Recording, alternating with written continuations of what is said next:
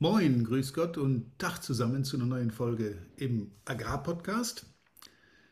Heute mal mit einem Thema, was mich immer wieder äh, ja, trifft, weil mit vielen Auftraggebern und vielen Teilnehmern kommt zuweilen die Diskussion aus, hör mal, ich mache das jetzt 20 Jahre, 25 Jahre, 30 Jahre äh, Training ist für mich gelaufen, da brauche ich nicht mehr teilnehmen. Also ich weiß, wie der Hase läuft. I know how the rabbit runs. Ja, ist das wirklich so? Darum soll es heute in dieser Folge mal gehen. Vielleicht so ein klein bisschen Selbstreflexion, auch für die, die schon länger unterwegs sind und nicht nur die, die neu einsteigen in so einen Vertriebsjob. Und was Training auch für diese Zielgruppe bedeuten kann. Ich wünsche dir viel Spaß dabei. I know how the rabbit runs. Ich weiß, wie der Hase läuft. Übrigens, Hasen laufen nicht, die hoppeln. So viel nur zum Einstieg. Ja, Thema heute ist ja ähm, erfahrene Vertriebler, die schon so ein paar Jahre oder Jahrzehnte auf dem Buckel haben, durchaus erfolgreich sind. Das eine hat ja mit dem anderen nichts zu tun. Also lange Jahre unterwegs sein heißt nicht automatisch, man ist erfolgreich. Man hat halt nur offensichtlich seinen Job gemacht. Und die Frage taucht oft auf, wenn jetzt mit einem Kunden mit einem Auftraggeber die Frage auftaucht, äh, ja, Training wann, welches Thema, was soll zentral bearbeitet werden, dann kommt immer wieder die Frage, jetzt haben wir hier eine sehr gemischte heterogene Gruppe, da sind also Leute drunter, die gerade neu eingestiegen sind, die riechen gerade mal so in den Vertrieb rein, dann gibt es wieder ältere, die schon eine Weile unterwegs sind, dann gibt es sehr erfolgreiche Leute, wie gesagt, das eine hat mit dem anderen wirklich nicht unbedingt immer zu tun. Ja, und es gibt Leute, die irgendwo dauernd und dauerhaft ihren Zielen irgendwie hinterherhecheln. Und dann taucht die Frage auf, macht es wirklich Sinn, so einen alten, erfahrenen Hasen in so ein Training mit reinzusetzen? Oder nicht? Sollten wir den da aussparen? Hm. Ist immer so eine Gewissensentscheidung, weil aussparen kann auch bedeuten, für dich hat das keinen Sinn mehr da ist ohnehin Hopfen und Malz verloren. Aber so weit würde ich da gar nicht gehen. Training ist genau wie der Vertrieb, wie auch Neukundenakquise und wie viele andere Tätigkeiten, die man auch teilweise sehr routiniert macht, ein dauerhafter Zustand.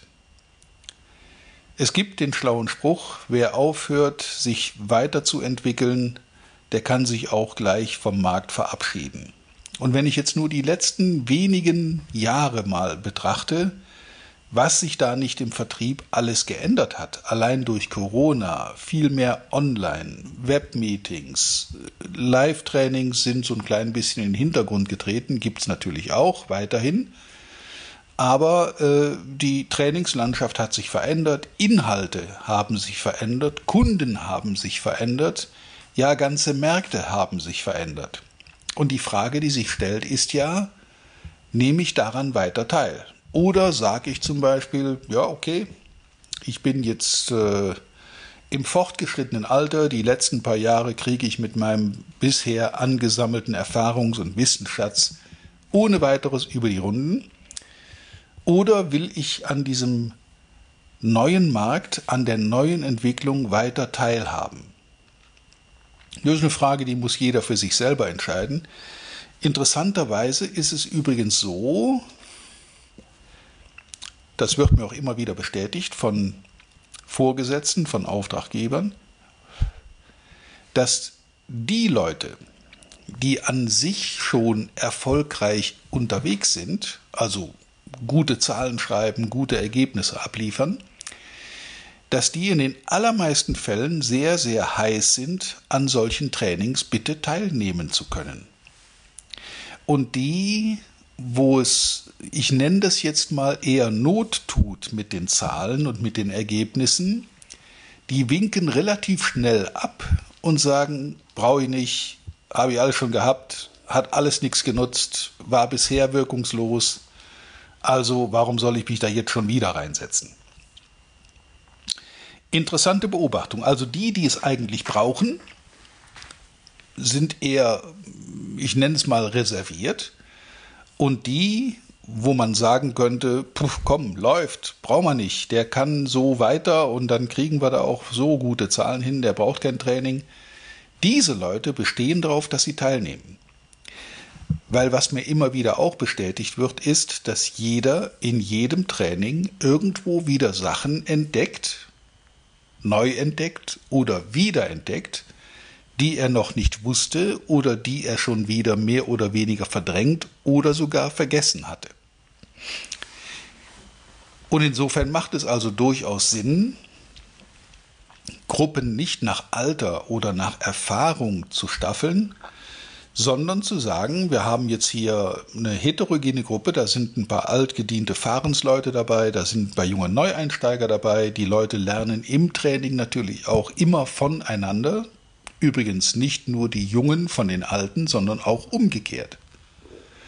Die Erfahrenen, Routinierten lernen durch die Teilnahme der jungen Neueinsteiger Dinge, die sie vorher nicht wussten oder die sie vorher auch nicht auf dem Schirm hatten.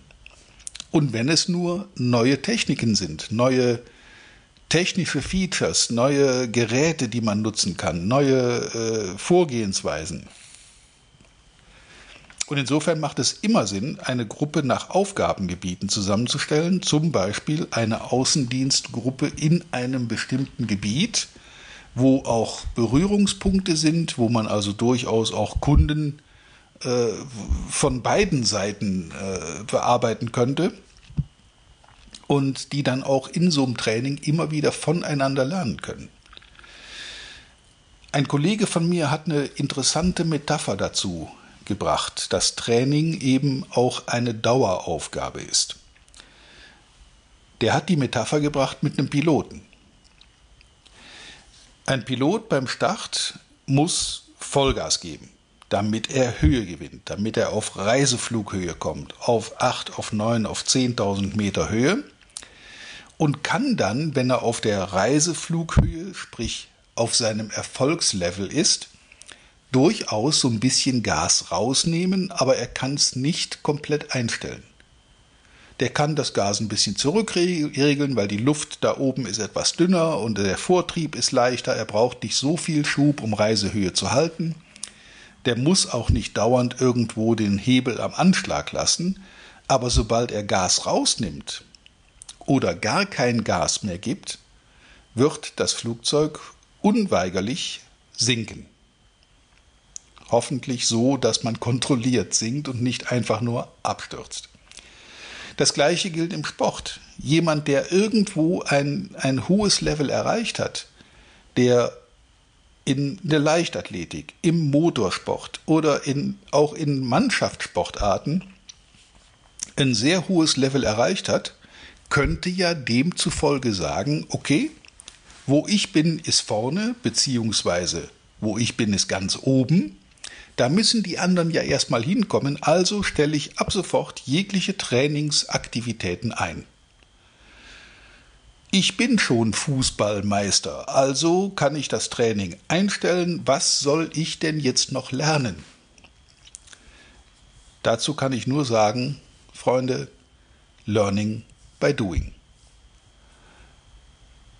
Wer das Training einstellt, wer sich neuen Entwicklungen, die sich auch im Vertrieb, es haben sich in den letzten 30, 40, 50 Jahren im Vertrieb so viele Dinge entwickelt, die jemand überhaupt nicht mitkriegt, der in seinem eigenen Saft schwimmt und irgendwo seinen Job macht, den auch mehr oder weniger gut macht, aber die neuesten Entwicklungen einfach verpennt und nicht wahrnimmt, weil er sich dafür nicht interessiert.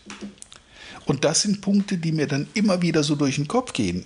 Kein Sportler, der ein hohes Level erreicht hat, würde das als Anlass nehmen, seine Trainingsaktivitäten einzustellen. Der wird das vielleicht ein bisschen runterfahren. Jeder, der hart trainiert, braucht auch seine Erholungsphasen. Der wird ein bisschen runterfahren, der wird ein leichtes Training machen für einen gewissen Zeitraum, aber in dem Moment, wo es wieder an die Wettkämpfe geht, wird er wieder richtig zuschlagen und sich in Höchstform bringen. Ein Sportler, der mit Training aufhört, kann sich darauf vorbereiten, die erste und letzte Meisterschaft erreicht zu haben. Er wird nie wieder eine kriegen. Ich erinnere an eine alte Podcast-Folge, die ich vor, ja, ich weiß gar nicht mehr, wie lange es schon her ist, Monate oder sogar Jahre inzwischen.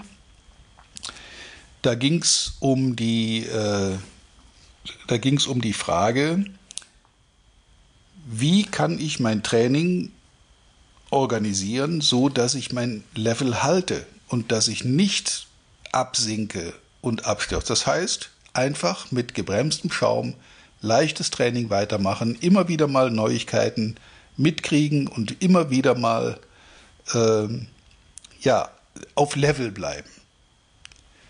Ein alter Spruch dazu lautet, Übung schlägt Talent um Längen.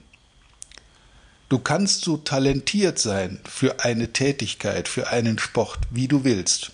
Ohne Übung, ohne Training wirst du auch mit dem größten Talent in dieser Sportart nie ganz nach vorne kommen.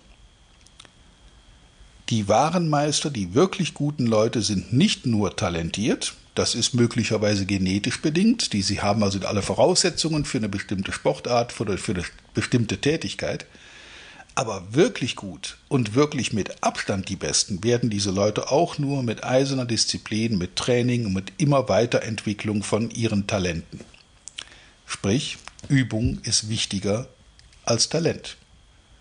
Ein untalentierter Sportler kann mit viel Übung durchaus das eine oder andere erreichen.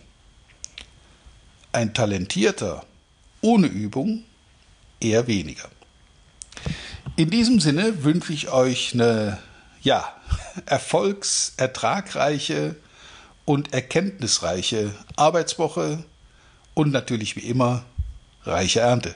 Bis zum nächsten Mal.